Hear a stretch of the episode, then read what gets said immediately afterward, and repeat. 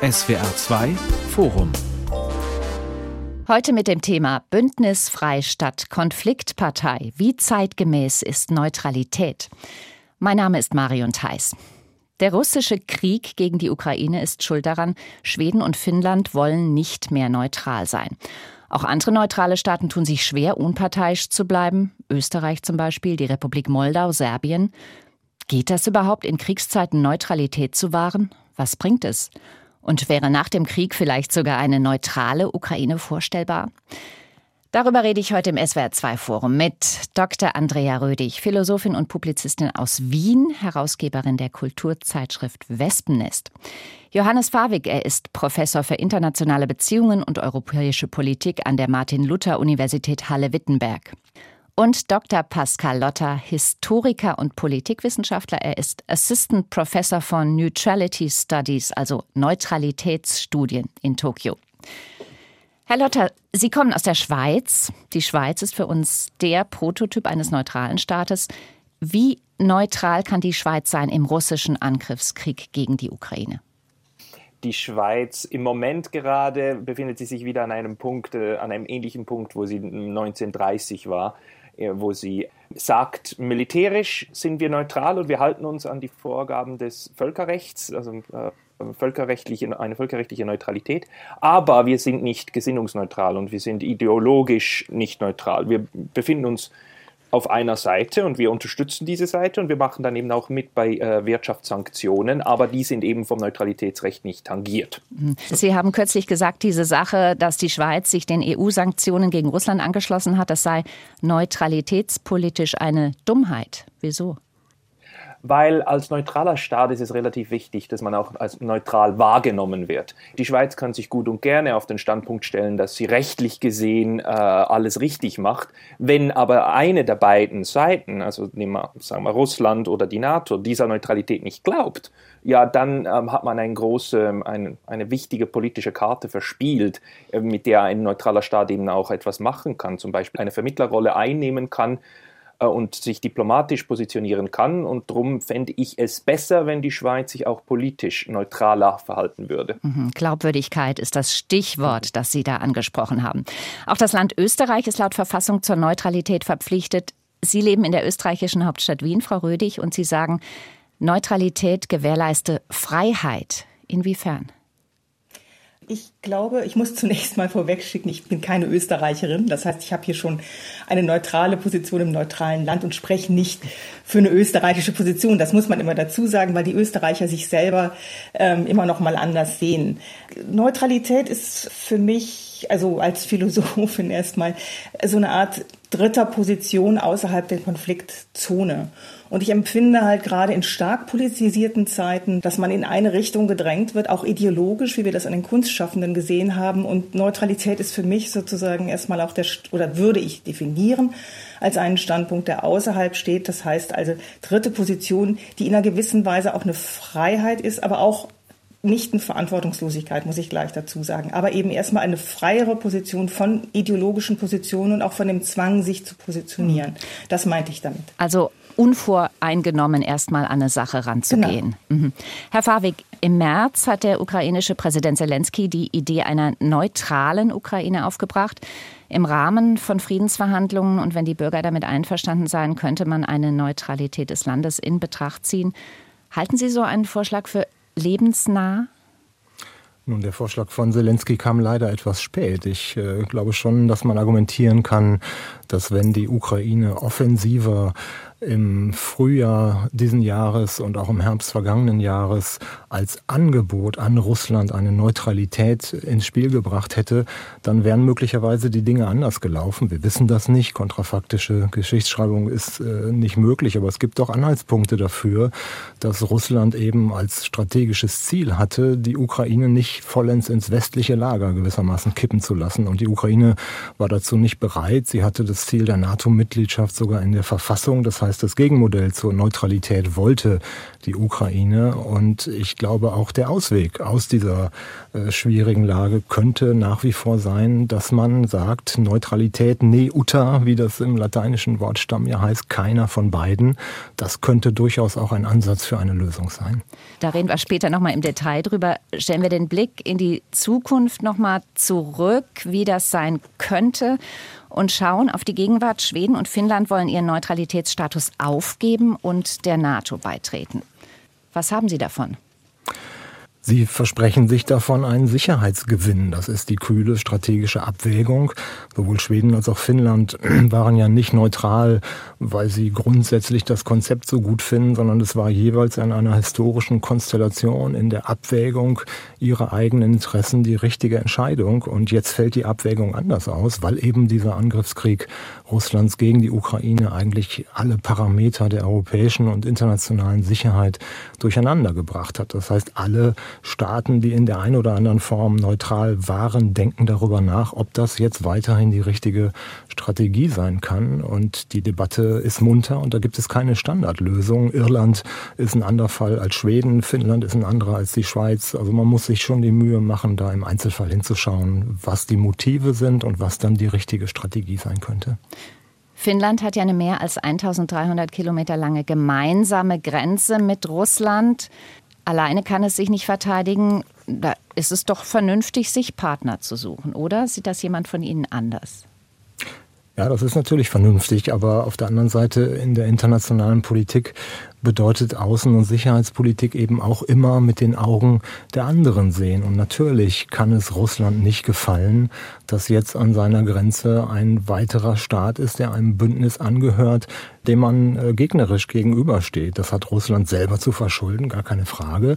Aber es ist die Frage, ob es klug ist jetzt seitens Finnlands gewissermaßen diese Front jetzt so zu spielen, dass man eine Front hat oder ob nicht der Handlungsspielraum durch eine Neutralität im Wortsinne größer wäre. Diese Debatte ist jetzt zu Ende, weil Finnland sich entschieden hat, in die NATO zu wollen.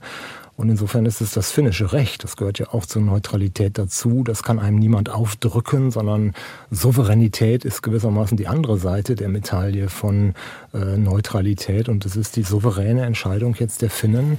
Ich bin nicht begeistert davon, aber ich glaube, es ist im wahrsten Sinne des Wortes alternativlos. Also ich kann es gut verstehen, muss ich ehrlich sagen. Also obwohl ich eigentlich auch eine Befürworterin von Neutralität bin, wenn ich in Schweden, äh, in Finnland leben würde, würde ich mich wohler fühlen in der NATO. In Österreich sieht es noch mal ein bisschen anders aus. Man fühlt sich so, ich glaube in der Schweiz auch so schön umrundet erstmal oder schön auch irgendwie abgegrenzt, ja, und kann sich daher, glaube ich, einen Neutralitätsstatus eher leisten. Bei Finnland ich verstehe das zumindestens diesen Druck, und ich hätte da, glaube ich, auch mehr Angst. Die Frage ist natürlich, wo ist die Pufferzone? Also, weil natürlich alle sagen, ich möchte nicht Puffer sein, wenn man direkt an der Grenze zu Russland liegt. Lassen Sie mich gerade noch mal auf das Stichwort Handlungsspielraum eingehen, was Sie eben aufgeworfen haben. Hat man denn Handlungsspielraum, wenn man es mit einem Regime zu tun hat, das sich als äußerst unzuverlässig und als unberechenbar, als unkalkulierbar gezeigt hat? Wenn ich mich dazu äußern darf, dann würde ich einfach sagen, dass das ja einer der Gründe ist, warum man sich für eine Neutralität entscheidet, weil man ähm, Handlungsspielraum behalten will. Der, der, der, Unterschied ist ja der, dass wenn man sich einer Allianz anschließt, dass man dann gewisse Flexibilität verliert. Und vielleicht ganz kurz zur vorherigen äh, Diskussion noch. Ich meine, sicher ist ein Staat dann, wenn er keine Feinde hat. Und das ist das Grundprinzip der Neutralität, dass man kein ähm, Potenzial darstellt, um als Bedrohung wahrgenommen zu werden. Und das hat eigentlich für, für Finnland und Schweden, also zumindest im Kalten Krieg, sehr, sehr gut funktioniert und übrigens auch für die Schweiz. Also es ist ja nicht so, dass die Schweiz erst seit gestern neutral ist, sondern seit 200 Jahren Neutralität fährt, auch im Ersten und Zweiten Weltkrieg, als sie vom europäischen Kriegswahnsinn umgeben war, von ganz starken Feinden, oder? Und der Punkt dort war, dass die Schweiz es geschafft hat, sich so zu positionieren, zu sagen, wir sind Freunde mit allen und Feinde von niemandem. Niemand muss etwas vor uns befürchten, aber wenn man uns überfällt, dann würden wir uns verteidigen. Und Finnland hat das im Kalten Krieg eigentlich auch so gemacht. Und jetzt, jetzt verändert sich diese Kalkulation. Und darum habe ich die Angst, dass jetzt Russland Finnland als eine äh, Gefährdung wahrnehmen wird, weil Teil der NATO. Wenn Sie sagen, es geht darum, dass man keine Feinde hat, ist es nicht so, die Welt teilt sich derzeit vereinfacht gesehen in demokratische und autoritäre Staaten auf. Die einen sind die Feinde der anderen. Kann es denn da Neutralität überhaupt noch geben? Das ist eine falsche Wahrnehmung. Also es gibt ganz viele Autokratien oder äh, ganz schlimme Staaten, die auch im, im Bündnissen eigentlich zusammen sind mit den Demokratien. Also nehmen wir mal Saudi-Arabien. Fragen wir uns zum Beispiel auch, wie demokratisch ist die Türkei? Wir haben nicht diese klare Teilung zwischen Demokratien hier und Autokratien dort. Also das Verhältnis ist sehr, sehr viel komplexer im Moment. Hm, da habe ich unzulässig ich vereinfacht. Ja, ich sehe das genauso, wenn man sich jetzt mal anschaut, der Angriffskrieg äh, gegen die Ukraine in der Generalversammlung der Vereinten Nationen haben 141 Staaten deutlich dagegen Positionen bezogen. Eine Handvoll hat das unterstützt und die 50 äh, Staaten ungefähr haben sich neutral äh, verhalten. Sie haben sich also enthalten, darunter Staaten wie Indien und China. Und wie Herr Lotz gerade zu Recht sagte, autoritäre Systeme wie Saudi-Arabien und andere sind in unserem Lager. Also das geht da bunt äh, durcheinander. Aber natürlich ist es so, dass man diesem Angriffskrieg gegenüber nicht neutral in dem Sinne sein kann, als dass man schulterzuckend daneben steht. Und ich glaube, das ist nicht die Alternative. Die Frage ist nur, welchen Handlungsspielraum hat man und auf welchen Wegen kann man dazu beitragen, dass dieser Krieg äh, verurteilt wird. Und da gibt es eben sehr unterschiedliche Abwägungen. Und wir sollten eben nicht alle über einen Kamm scheren, sondern wirklich im Detail hingucken, was die Motive sind, wer sich wie positioniert. Ich würde ganz gerne noch eine Frage dazwischen stellen. Was ist jetzt anders als im Kalten Krieg? Also warum reagieren Finnland und Schweden jetzt so anders? Oder warum reagieren wir auch anders als 2014 bei der Annexion der Krim? Also komischerweise hatte ich das Gefühl, dass wir nach Corona also schon krisenmobilisiert sind und deswegen, glaube ich, schneller agieren, als wir das vorher getan hätten. Weiß ich aber nicht genau, ob die, es war so eine eigenartige, so ein Gefühl, so eine Wahrnehmung, die ich hatte. Aber die Frage ist eben, was ist jetzt anders und also warum können sich Finnland und Schweden vielleicht nicht anders verhalten? Ich würde vielleicht nochmal darauf hinweisen, dass neutral jetzt in diesem Sinne äh, nicht bedeutet, dass man irgendwie schutzlos den Dingen gegenübersteht, sondern nochmal Neutralität und Souveränität gehören eng zusammen. Und etwa im Falle Finnlands oder Schweden kann man das ja sehr deutlich zeigen. Neutral heißt verteidigungsfähig. Das war immer der Ansatz der Schweden und der Finnen. Und die Finnen zum Beispiel haben starke, handlungsfähige Streitkräfte in, in großer Zahl, die konventionell durchaus in der Lage wären, einen russischen Angriff gewissermaßen aufzuhalten oder vielleicht sogar zu widerstehen dauerhaft. Das heißt, Neutralität heißt nicht, dass man pazifistisch ist, sondern eben eine gewisse Strategie fährt, um Einfluss äh, zu behalten. Und äh, das sollten wir bedenken, auch bei der Frage, ob es jetzt richtig ist, diesen Neutralitätsstatus aufzugeben. Das beantwortet aber noch nicht Ihre Frage, glaube ich, Frau Rödig. Herr Lotter, mhm. wollen Sie da noch mal ran? mein, mein Bauchgefühl wäre einfach, dass die Bedrohung während des Kalten Krieges, die von der Sowjetunion ausging, viel größer war und viel mehr ernst genommen wurde als im Moment, weil wir sind im, jetzt gerade in dieser schizophrenen Situation, dass man einerseits sagt, Russland ist so schwach und kann die Ukraine nicht überwältigen, aber andererseits das Narrativ aufrechterhält, die Russen sind eine riesengroße Bedrohung. Aber ich glaube nicht, dass viele tatsächlich das Gefühl haben, dass Russland sehr weit gehen kann. Man spürt das ja auch gut, dass es im Moment diese Debatten gibt, man muss Russland besiegen, Russland muss diesen Krieg verlieren. So etwas hätte man im Kalten Krieg von der Sowjetunion nie gesagt, weil es glasklar war, dass wenn, wenn die Sowjetunion jemals ernsthaft bedroht wird von außen, also über eine Invasion, dann würden sie ja Nuklearwaffen verwenden. Und das hat man im Kalten Krieg sehr, sehr ernst genommen. Und im Moment, leider, habe ich das Gefühl, nehmen wir diese Gefahr nicht mehr sehr ernst. Und drum ähm, fühlen sich ähm, gewisse Kreise, nicht alle, gewisse Kreise in Finnland und Schweden auch dazu befähigt, eben jetzt die Gunst der Stunde zu nutzen und der NATO beizutreten. Es ist ja übrigens auch sehr ähm, vielsagend, dass in keinem von beiden Ländern ein äh, konsultatives Referendum durchgeführt wird, um zu erfragen, ob denn die Bevölkerung tatsächlich zu mehr als 50 Prozent hinter der Entscheidung steht. Also gerade in Schweden bin ich mir nicht sicher, ob das der Fall ist oder nicht. Zur Frage der Bedrohung. Sie sagen, die Bedrohung war im Kalten Krieg größer. Habe ich das richtig verstanden? Meinen Sie, weil die Sowjetunion damals militärisch stärker war? Ja, und wir hatten den Warschauer Pakt. Also äh, A war die Sowjetunion viel größer und, und ähm, mächtiger als Russland heute ist. B war der Warschauer Pakt, also da waren Polen drin, da waren, da waren Rumänien drin, Bulgarien. Da standen sich die Fronten viel härter gegenüber und da war es dann in dem Sinne auch für Schweden und Finnland einiges ähm, logischer zu sagen, ich werde jetzt hier nicht äh, etwas riskieren, weil der Warschauer Pakt ist ja in Ungarn eingefallen, ist in der Tschechoslowakei eingefallen, als die ihre Außenpolitik ändern wollten. Ich glaube, da hat man schon auch in Finnland und Schweden heute das Gefühl, ein NATO-Beitritt wird eben gerade nicht eine Invasion provozieren. Ich finde die Frage interessant, warum wir das jetzt anders sehen und warum sich das jetzt anders anfühlt. Also aus der Erinnerung habe ich das Gefühl, kalte Kriegszeit war, es gab zwei Blöcke, die Angst war groß, aber es war irgendwie eine Stabilität durch diese Art der zwei Blöcke da. Und jetzt habe ich das Gefühl, aber auch, wir sind hysterischer geworden oder schneller reagierend oder auf jeden Fall volatiler und schneller bereit, eine Meinung zu vertreten und jetzt auch wirklich, also dann helfen zu wollen oder eben der NATO beitreten zu wollen oder so, als, als könne man sich diesen Neutralitätsstatus aus irgendwelchen Gründen nicht mehr leisten. Herr Fahrweg? Ihnen recht. Vielleicht darf ich noch auf einen Unterschied zum Kalten Krieg äh, hinweisen. Das war ja eine lange Phase in der internationalen Politik, mehr als 40 Jahre, die auch durchaus wechselnde Konstellationen hatte. Aber gewissermaßen der klassische Kalte Krieg war dadurch gekennzeichnet, dass wir von einer saturierten Ordnung gewissermaßen ausgegangen sind. Wir hatten festgefügte Grenzen, man wusste, wer in welches Lager gehört und man hat versucht, den Status quo gewissermaßen abzusichern. Das ist heute etwas anders, zumindest mit Blick auf die Ukraine.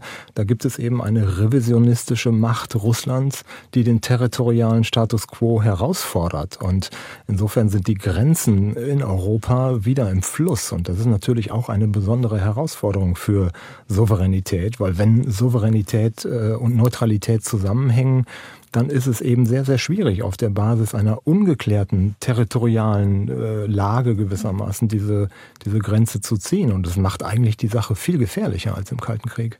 Vielleicht hilft uns in der Diskussion ja mal weiter, wenn wir definieren, was Neutralität ist.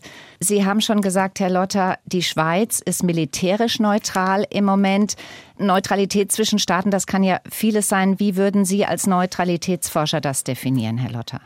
Äh, Frau Rödig hat das vorhin schon perfekt definiert. Es ist die dritte Position. Also man ist nicht zwischen den Fronten, sondern man ist außerhalb von zwei Fronten. Man hat von der Position her eigentlich nur bilateral Freunde und eben keine Feinde, auch wenn diese Freunde zwischeneinander unglücklicherweise im Moment gerade in Krieg sind oder sonst einen Konflikt zwischen sich haben. Und darum ist es aus meiner Sicht, glaube ich, wichtig, dass wir eben unterscheiden zwischen dem heißen Krieg, der im Moment stattfindet, zwischen Russland und Ukraine, wo, wo geschossen wird, und dem strukturellen Konflikt, der besteht zwischen Russland, NATO, USA. Und die Schweiz oder andere Länder sind, also die sich eben hinter diesen Formalismus äh, begeben, die sagen, wir sind militärisch neutral gegenüber dem heißen Krieg, der stattfindet, aber nicht im größeren Konflikt, da sind wir eben politisch, da beziehen wir Stellung. Währenddem es dann andere Staaten gibt wie China, Indien, aber auch eben große Teile der, andere Teile der emaskulisierten Welt, die sagen, wir haben mit dem nichts zu tun. Wir sind auch im, im Großmachtskonflikt neutral und werden jetzt diese Sanktionen nicht verhängen. Und die stellen sich dann eben außerhalb von diesem, außerhalb aus diesem Konflikt hinaus. Ich möchte aber ganz kurz noch widersprechen, dass man als neutraler äh, Staat oder wie auch immer oder auch als neutraler Mensch nur Freunde hat, ist natürlich auch nicht immer der Fall. Man kann genauso gut nur Feinde haben. Also ich glaube, Neutralität ist so ein sehr ambivalentes Konstrukt, weil, also ich zitiere, also es gibt den Publizisten Robert Miesig und der findet, dass also die österreichische Neutralität sowas wie eine Selbstverzwergung sei oder eine Selbstinfantilisierung. Und tatsächlich steht Neutralität, wenn man nah an den Konfliktparteien dran ist, eher für Feigheit, sich heraushalten. Und es gibt Ansprüche, die dann gestellt werden. Jetzt endlich, positionier dich. Du kannst dich da nicht mehr raushalten.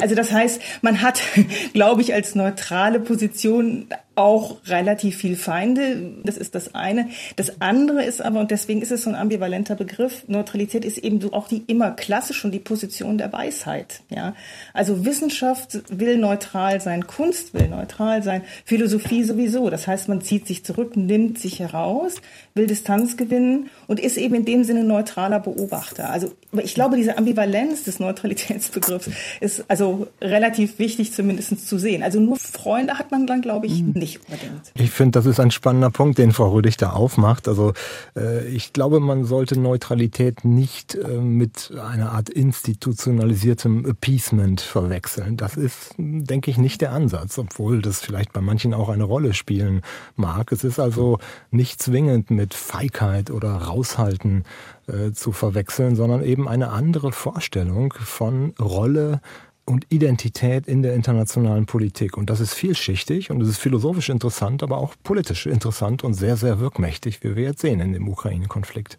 Wenn wir jetzt Darf sagen, Neutralität bedeutet, man hat keine Feinde, dann gilt nicht der Satz, meine Feinde sind auch deine Feinde. Ist das aber in so einem Gebilde wie der EU dann überhaupt machbar und möglich? Das geht doch nicht, oder?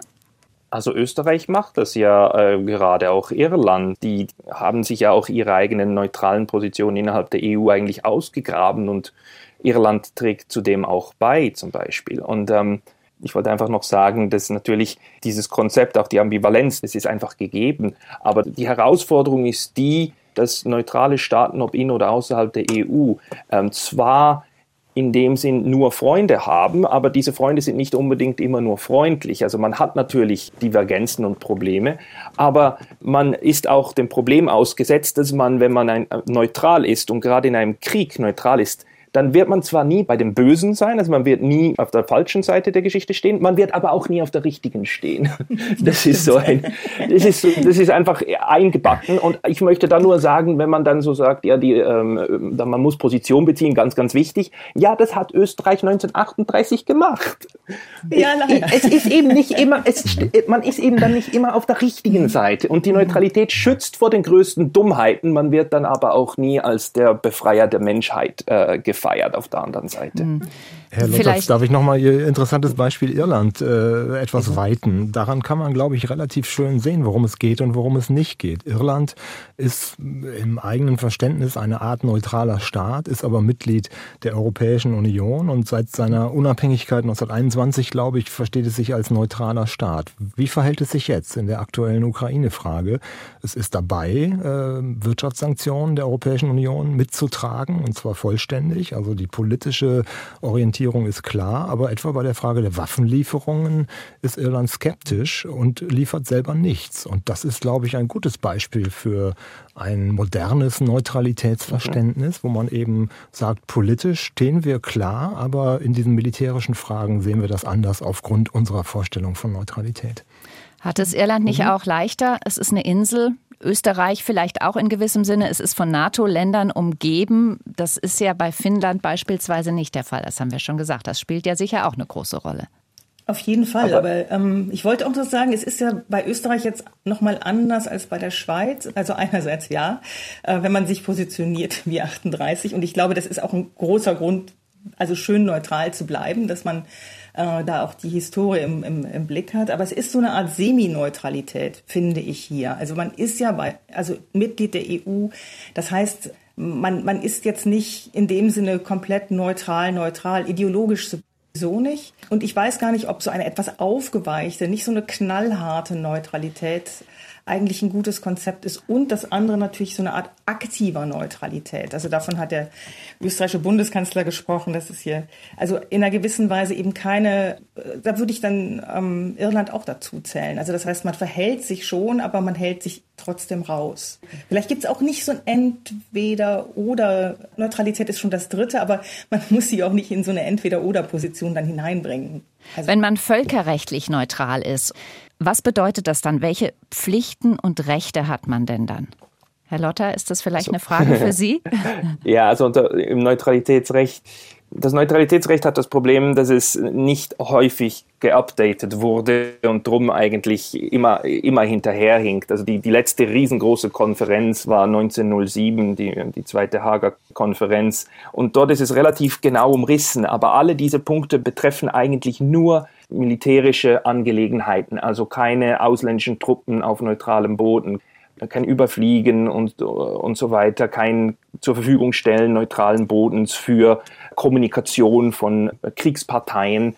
Diese Regeln umschreiben aber eben nicht, was man im Wirtschaftlichen tun und lassen sollte. Respektive, es, ist, es, es geht noch viel weiter. Wirtschaftlich dürfen neutrale Länder quasi alles tun, was sie wollen. Sogar Waffen exportieren ist kein Bruch der Neutralität, weil die, dieses ganze Neutralitätsrecht schützt eigentlich die Wirtschaftsinteressen neutraler Länder und zwar nicht, weil kleine Länder wie die Schweiz und Österreich äh, neutral sind, sondern weil im 19. Jahrhundert die Großmächte immer wieder neutral waren. Die USA, Großbritannien, Frankreich, Russland, die waren immer wieder mal neutral. Und da hat man sich dann zu Ende des 19. Jahrhunderts ein Konzept zurechtgelegt, unter dem neutrale Länder eigentlich quasi immer alles handeln dürfen, mit dem sie wollen.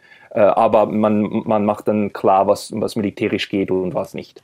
So ist ja auch die Idee der glaub, neutralen Staaten entstanden ab dem 11. Jahrhundert. Handel, um Handel zu erleichtern, ne? Mhm. Das wollte ich nur noch sagen. Herr Fawig.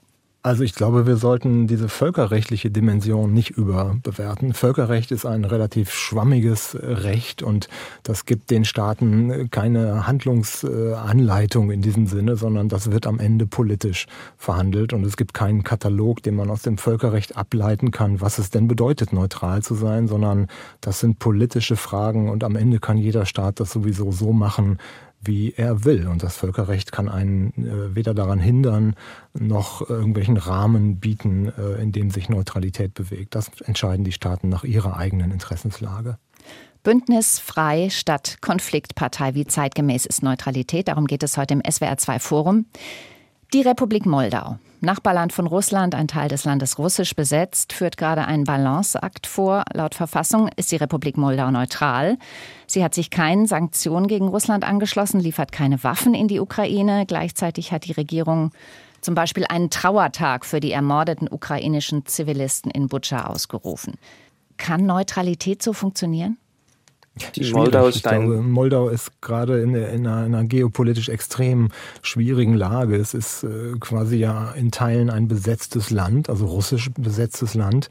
Äh, gleichzeitig ist es ein souveräner Staat, der natürlich seine eigenen Vorstellungen hat und äh, es steht jetzt unter Bedrohung, weil man nicht genau weiß, äh, wie gewissermaßen die Landkarte von Russland jetzt neu gezeichnet werden kann. Und äh, die, die Moldau ist in einer wirklich schwierigen äh, Lage und ist im Prinzip zu klein, um alleine sich jetzt gegen russische Aggression zu wehren. Auf der anderen Seite wäre eine noch stärkere Anlehnung an äh, die Europäische Union und insbesondere die NATO eben eine weitere Provokation Russlands. Und dieser Balanceakt ist sehr, sehr schwer zu gehen. Und man kann nur hoffen, dass das russische Kriegsziel nicht so lautet, dass man jetzt erst von Mariupol, dann über Odessa, dann in, nach Moldau äh, einmarschieren will. Das wäre wirklich ein Desaster für die internationale und europäische Politik. Aber wir könnten es kaum verhindern, wenn das das russische Ziel wäre. Aber da sieht man halt auch die Grenzen von Neutralität, finde ich. Also wenn sozusagen der Feind so nahe rückt, dann wird Neutralität tatsächlich zu so etwas wie ähm, halt dich bloß still, also kusch und äh, gehorche hier. Ja, also das ist das ist dann ja also nicht mehr souverän in dem Sinne. Also die Souveränität ist immer eine Sache des Spielraums, den man wirklich hat. Und manchmal, also da finde ich, ist dann Neutralität eher zu so einem ähm, erzwungenen Stillhalten. Also was ja in einer gewissen Weise mit Österreich auch der Fall war. Also ich meine, die Neutralität war ja nicht, ähm, also jetzt äh, 1955 war ja nicht freiwillig gewählt, sondern war eben auch von Russland gewollt, ja, oder damals von der Sowjetunion. Wobei man bei der Moldau eben auch schön sieht, dass es nicht immer nur um Außenpolitik geht, weil wir dürfen nicht vergessen, die Moldau hat riesengroße Bruchlinien in sich selber drinnen. Die Moldau ist klein, aber ist so wie die Ukraine und so wie Russland auch ein Vielvölkerstaat. Und Transnistrien wurde nicht von den Russen besetzt, um, um dieses Gebiet abzuspalten 1993 und, und Russland anzugliedern, sondern dort, dort fand ein Bürgerkrieg statt und ähm, Minoritäten, die sich ähnlich wie in Jugoslawien bekämpft haben. Und das hat man dann einfrieren können. Und die Einheit in Moldawien ist noch heute nicht da. Also eben, wer ist souverän, wenn man eben das Land als 100 Prozent seiner Bevölkerung wahrnimmt, dann muss man auch innerhalb des Landes immer wieder aushandeln, was machen wir jetzt. Und dass dann die russische Minorität sagt, nein, wir wollen ganz bestimmt nicht, dass sich das Land äh, der NATO anschließt oder sowas, und dann, dann separieren wir uns. Dieses Problem hat man und das kann man eben auch mit der Neutralität, dem, dem kann man entgegenwirken. Darum ist die Moldau eigentlich auch innenpolitisch heute relativ Viele Parteien sind einverstanden, dass Neutralität der beste aller Kompromisse ist, den man, den man finden kann. Sie meinen nicht, dass das einfach nur eine Strategie ist aus der Not, aus der Angst vielleicht, um Russland nicht zu reizen? Nein, die Moldau ist seit 1993, 94 neutral. Also das ist eine Kompromissformel innenpolitisch, damit das Land irgendwie sich zusammenhalten kann, wobei eben Transnistrien de facto nicht unter Chisaus Kontrolle ist. Aber dafür ist kein Krieg. Also es wird nicht geschossen. Also geht es doch ums nackte Überleben am Ende und nicht um wirklich um Politik, oder? Also, also ums Nicht-Auseinanderfallen. Die Moldau ist kein NATO-Beitrittskandidat, ist aber eng angelehnt an die Europäische Union und macht bei der europäischen Nachbarschaftspolitik mit. Das heißt, wir haben wirklich faktisch ungeklärte Einflusszonen in diesem äh, Raum äh, und das macht es extrem schwierig. Schauen wir mal in die Ukraine. Wir haben am Anfang kurz angesprochen, es gab schon die Idee zu sagen, wenn der Krieg mal vorbei ist, vielleicht könnte dann eine neutrale Ukraine dazu beitragen, dass es eine stabile Sicherheitsarchitektur gibt. Was würde Neutralität dem Land bringen? Frieden. Die Hoffnung ist Frieden und Stabilität, beides sozusagen. Souveränität. Und, äh, Frieden und auch Souveränität, also alles drei. Frieden, Stabilität, Souveränität. Wenn das mhm. der Deal wäre gewissermaßen, dann sollten eigentlich alle damit glücklich sein. Das Problem ist nur, dass jetzt in diesem Krieg, und wir haben mehr als drei Monate Krieg, sich die Lage extrem radikalisiert und es eigentlich mit jedem Kriegstag weniger wahrscheinlich wird, dass die Ukraine sich mit einem solchen Status quasi zufrieden gibt. Und in der Abwägung Stabilität, Freiheit und Frieden gewissermaßen nicht doch das Ziel hat, jetzt die Chance zu nutzen, ins westliche Lager zu kippen. Und das würde die Konflikte gewissermaßen äh, verstetigen und verschärfen. Das heißt, die Ukraine muss jetzt nochmal sehr nüchtern über den richtigen Weg nachdenken und auch die richtige Strategie nachdenken. Und das ist unter Kriegsbedingungen natürlich nicht nur schwer, sondern eigentlich fast unmöglich. Frieden, Freiheit, Souveränität, das funktioniert ja nur, wenn das Putin-Regime einen Neutralitätsstatus respektieren würde. Da kann man nicht unbedingt davon ausgehen, oder? Das haben sie gefordert. Also das ist eine der grundsätzlichen Forderungen der Russen, dass die Ukraine ihre Neutralität zurückholt. Darf ich nur noch mal in Erinnerung rufen, dass die Tragik der Ukraine die ist, dass auch von westlicher Seite immer klar war, also die Leute, die den Kalten Krieg beendet haben, ähm, der letzte US-Botschafter zur Sowjetunion, Jack Matlock, hat in einem Interview ganz klar gesagt, die Ukraine hat immer einen ganz, ganz speziellen Status für Russland. Das hat man eigentlich äh, ganz lange respektiert. Drum war als die Ukraine ihre Neutralität erklärt hat, 1994, 95 herum, und das auch in ihrer Verfassung drin hatte, war das absolut klar, dass das eine, eine, ein funktionierendes Konstrukt ist. Und die Tragik ist die, dass die Ukraine ihre Neutralität aufgegeben hat als Reaktion auf die äh, Invasion der Krim. Aber die Krim wurde übernommen zu dem Zeitpunkt, als Russland das Gefühl hatte, also der Neutralität der Ukraine nicht mehr geglaubt hatte, weil es diesen Aufstand auf Maidan gab und der demokratisch gewählte Präsident Janukowitsch davongejagt wurde und eine pro-westliche Regierung an die Macht kam, die gesagt hat, wir überlegen uns jetzt den NATO-Beitritt. In dem Moment hat Russland reagiert. Und dann kam diese horrende Spirale der Gewalt und der, der Eskalation äh, weiter ins Drehen, der jetzt zu diesem Krieg geführt hat. Widerspricht das nicht der Sicht Russlands und Putins, der die Ukraine ja nicht als eigenständiges Land sieht, sondern nach seinem Verständnis zu einem großrussischen Reich gehört. Das heißt, Souveränität ist doch aus seiner Sicht gar nicht möglich. Eben, ich glaube, er sieht, zunächst er mal sieht stimme ich der Analyse. Ja. Äh, zunächst stimme ich der Analyse von Herrn Lotterz äh, vollständig zu. Das wird eigentlich in westlichen Diskussionen übersehen oder oft auch, finde ich, falsch eingeschätzt. Äh, die Frage ist nur, an welchem Punkt wir jetzt stehen. Wenn es wirklich so wäre, dass Wladimir Putins Russland die Souveränität der Ukraine nicht akzeptiert, dann hilft auch Neutralität nicht weiter. Das ist glasklar. Wenn es aber möglich wäre, durch einen verhandelten Neutralitätsstatus äh, gewissermaßen die Lage zu stabilisieren und das auch Russland äh, akzeptieren kann, dann wäre es ein Schlüssel zur Lösung. Es hängt also von den russischen Kriegszielen ab, ob Neutralität der Ukraine ein Beitrag zur Lösung sein kann oder nicht. Mhm. Sehe ich auch so. Und ich glaube, dass also die Frage ist halt, wie Neutralität dann gesehen wird. Also heißt Neutralität von russischer Seite aus, das ist ein Marionettenstaat, also, also eigentlich heißt Neutralität, ihr gehört zu uns und seid also in dem Sinne nur nominell neutral oder ob man eben, und das ist auch, glaube ich, was, was man der Ukraine nochmal sagen kann, Neutralität heißt Souveränität. Das heißt, das Narrativ, ja, Neutralität stark zu machen, zu einer wirklichen Stärkeposition, nicht zu einer Schwächeposition, ähm, ist, ja. glaube ich, als Narrativ einfach ganz wichtig. Die russische Forderung nach der sogenannten Entnazifizierung heißt ja auch, dass sie einen Wechsel des politischen Systems fordern, also keine ideologische Neutralität. Das lässt sich mit Souveränität auch nicht gut vereinbaren, oder? Das halte ich für eine Unterstellung. Also ich, ich glaube das einfach nicht, weil vielleicht, vielleicht war das am Anfang bei der Attacke der, das, das, das Ziel. Aber mittlerweile ist klar, dass die Russen auch die Ukrainer und die ukrainische Regierung als Verhandlungspartner akzeptieren und mit ihnen auch in Istanbul waren und einen, einen Friedensprozess eigentlich, einen diplomatischen Prozess gestartet hatten. Ich halte das für eine Unterstellung, dass, dass, dass ähm, Russland nur mit einem Regierungswechsel sich zufrieden geben würde. Also ähm, schlicht und ergreifend die ähm, rechtsextremen Bataillone aus dem ukrainischen Militär äh, zu entfernen, würde wahrscheinlich meiner, meiner Ansicht nach einen Großteil der russischen Forderungen abdecken und von ihnen höchstwahrscheinlich akzeptiert werden. Kann man das stützen mit dem, was offiziell Haben, gesagt wird vom russischen Regime? Haben Sie denn einmal die Forderung von, vom russischen Regime gehört, dass die ganze äh, äh ukrainische Regierung zurücktreten muss? Es Oder hat die, jemand, die wenn man das mal ein bisschen die Frage, die dahinter steht, ist, kann man gewissermaßen mit Russland verhandeln? Gibt es in russischer Perspektive, ich will das überhaupt nicht verharmlosen, nicht, dass mich jemand falsch versteht, aber gibt es in russischer Perspektive legitime Sicherheitsinteressen, über die man reden kann? Oder geht es um die Vernichtung der Ukraine? Sie sagen, legitime Sicherheitsinteressen von Russland spielen bei dieser Diskussion, bei unserer Diskussion jetzt auch Sicherheitsinteressen von unserer Seite mit, dass wir uns vorstellen, die Ukraine als eine Pufferzone, das wäre für uns eine angenehmere Vorstellung als die Ukraine bei uns zu haben, in Anführungszeichen, in der NATO, in der EU und direkt an Russland, an einen derzeitigen Feind zu grenzen? Das Eskalationspotenzial dieses Konfliktes zwischen Russland und dem Westen ist doch enorm.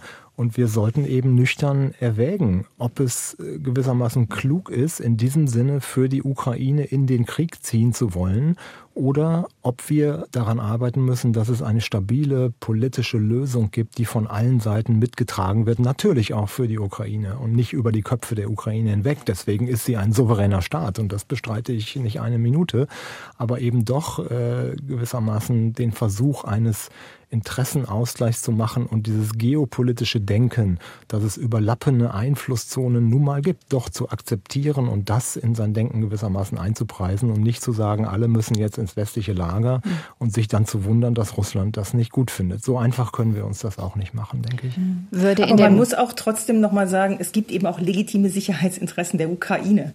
Also nicht ja, nur unsere klar. und nicht, also und da muss halt irgendwie ein Kompromiss gefunden werden. Wobei ich auch glaube, man muss den Russen etwas geben. Also sonst, ja. also das ist Verhandlung. So ungerecht das ist, aber es ist, glaube ich, anders nicht zu machen gerade. Würde in dem Fall, um nochmal auf eine mögliche neutrale Ukraine einzugehen, würde das nicht auch bedeuten, das wäre ein entmilitarisiertes Land und damit unfähig, sich zu verteidigen?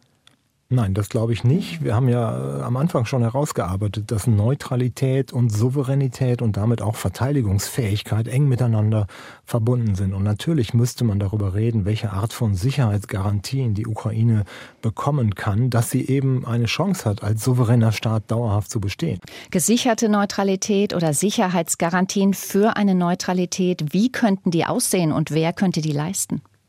Eine Sicherheitsgarantie, die ich mir vorstellen könnte, wäre die, die Europäische Union. Ich weiß nicht, wie realistisch es ist, äh, zu sagen, dass Russland eventuell darauf eingehen könnte. Aber was meiner Perspektive aus, was Russland niemals akzeptieren wird, ist eine Ukraine in der NATO. Aber die Europäische Union ist nicht die NATO. Die Europäische Union ist eben schönerweise eine Wirtschaftsunion mit einer Sicherheitskomponente, einer Sicherheitsdimension, also die gemeinsame äh, Sicherheits- und Außenpolitik. Und der Ukraine einen ähm, Beitritt in der Zukunft in Aussicht zu stellen und mit Russland zu verhandeln und zu sagen, diese, diese Aussicht ist nicht als Bedrohung zu verstehen, ähm, die Ukraine bleibt neutral, so wie Österreich äh, auch, und das dann auch zu verschriftlichen und zu sagen, eben, wir machen jetzt eine Neutralisierung. Und da kann man schon sagen, ja, wo ist die Souveränität der Ukraine? Aber der Punkt ist, dass wir, dass wir sagen würden, wir versuchen, das zu machen, was im Interessen aller Parteien ist, der Europäer, der Ukrainer und der Russen. Und wenn man dort ein multilaterales Gefüge findet, zu dem, wo alle ihre Unterschrift drunter setzen können, dann haben wir gewonnen. Das wäre aber vielleicht eine Kröte, die Putin jetzt auch mal schlucken müsste. Also es ist ja nicht. Nur, nur ich finde eben auch diese Souveränität nochmal, also die Ukraine wird sich nie selber verteidigen können, genauso wie Österreich. Diese Souveränität ist nicht möglich. Die ist natürlich auch ein Konstrukt. Das heißt, es braucht in einer gewissen Weise im Konfliktfall fast immer Verbündete. Kein Land kann sich selber verteidigen, also zumindest kein europäisches alleine. Darf ich, ich nur nicht, ganz ob kurz? das hilft. Äh, ich glaube eher, dass Neutralität dadurch abgesichert wird, dass es eine Akzeptanz der dann gefundenen politischen Lösung gibt. Das heißt nicht ein mhm. Infragestellen der territorialen Integrität, sondern ein Arrangement, mit dem beide Seiten gut oder zumindest äh, ordentlich leben können und dann eben keinen Grund mehr haben, diesen Status quo in Frage zu stellen. Das muss Schlüssel der Lösung sein und da ist noch eine lange Strecke zurückzulegen. Und darf ich einfach auch daran erinnern, dass wir in Europa Staaten haben wie Liechtenstein und Andorra und auch Monaco, und die existieren, also die sind da und die sind nicht da, weil sie militärisch so hoch gerüstet sind, wie auch der Vatikan übrigens. Die sind da, weil sie akzeptiert werden und weil niemand ein Interesse daran hat, sie einzunehmen. Sie haben keine Feinde. Äh, drum existieren sie. Ähm, ansonsten wären sie, wären sie geschluckt worden. Sie sind ja ähm, auch strategisch nicht wirklich interessant, oder? Ich weiß nicht, ob man das mehr. vergleichen kann. Genau, das kann sich eben schnell ändern. Also in dem Moment, wo natürlich jemand sagt, so und ich nehme mir das jetzt, also haben wir natürlich den Konfliktfall, wie es jetzt gerade der Fall ist. Aber das Prinzip ist dasselbe. Wenn ich es schaffe, äh, keine Feinde zu haben, dann ist meine, meine Position relativ gesichert. Also ich glaube nicht, dass eine, eine neutrale Ukraine eine demilitarisierte Ukraine wäre, aber ähm, trotzdem, das Prinzip bleibt da. Ich versuche, keine Feinde zu haben.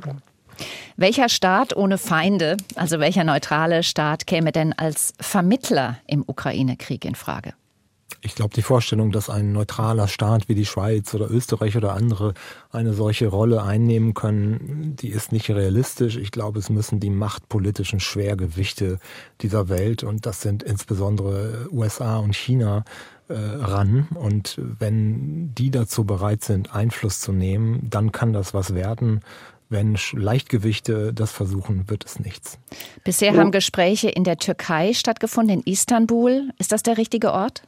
Es ist ein guter Ort. Also jeder Ort, der akzeptiert wird als, als also oder jeder Vermittler, der akzeptiert wird als solcher, ist eine gute Wahl. Drum, also vielleicht auch die Türkei wieder, aber es gäbe auch noch die Institutionen. Also die Vereinten Nationen wären prädestiniert dafür, wenn sie das machen könnten, weil sie eben gezwungenermaßen im Moment in dieser, in dieser neutralen Situation drin sind. Das andere, die andere Institution wäre die OSZE die im Moment sehr still war, die eben vielleicht auch institutionell lahmgelegt ist im Moment. Aber das wären, das wären mindestens Gefäße, in denen so etwas stattfinden könnte. Und China halten Sie auch für möglich? Ich glaube nicht, dass die Europäer China akzeptieren würden. Ich glaube, dass in, da ist Europa einfach zu snobistisch und noch immer zu rassistisch dafür. Vielleicht Indien? Indien noch am allermeisten, weil Indien hat eben auch sehr viel Kapazitäten für die Friedenssicherung mit, ihren, mit den Blauhelmen und mit, mit ihren äh, in den Vereinten Nationen. Also Indien könnte ich mir vorstellen. Herr Fawig, ähm, lassen Sie uns zum Abschluss mal knapp drei Jahre in die Zukunft denken. Nehmen wir mal Februar 2025. Sind Schweden und Finnland dann nicht mehr neutral und Mitglied der NATO? Was meinen Sie? Da würde ich von ausgehen, das türkische Veto, denke ich, das wird sich nicht halten lassen. Und ich rechne damit, dass beide Staaten schnell der NATO beitreten. Ich hoffe, dass das nicht bedeutet, dass man dann äh, dort auch NATO-Infrastruktur stationiert. Das heißt, ich denke, es gibt da eine Kompromisslinie, die lautet, sie werden NATO-Mitglied, aber gewissermaßen beteiligen sich nicht vollständig an der integrierten NATO-Struktur. Und das wäre möglicherweise auch eine Lösung, die dann Russland äh, akzeptiert. Herr Lotter, gibt es einen anderen Weg, diesen Krieg zu beenden, als die Ukraine zu einem neutralen Staat zu machen? Es gibt die Möglichkeit, dass äh, Russland die Ukraine vollständig einnimmt oder dass die Ukraine äh, ihre Territorien zurückerobert und aus irgendeinem Grund Russland dann nicht seine Atomwaffen einsetzt, was ich einfach nicht für sehr realistisch halte ich halte die Neutralität der Ukraine, eine neutrale Lösung oder eine Lösung, die die Neutralität beinhaltet, in irgendeiner Form noch immer für die wahrscheinlich, das wahrscheinlichste Ende dieses schrecklichen Konfliktes. Und beim Rest gebe ich äh, Herrn Warwick zu 100 Prozent äh, recht. Frau Rödig, ist das für Sie ein beruhigendes Gefühl, während eines Krieges in Europa nicht so weit weg von Ihnen in einem Land zu leben, das neutral ist?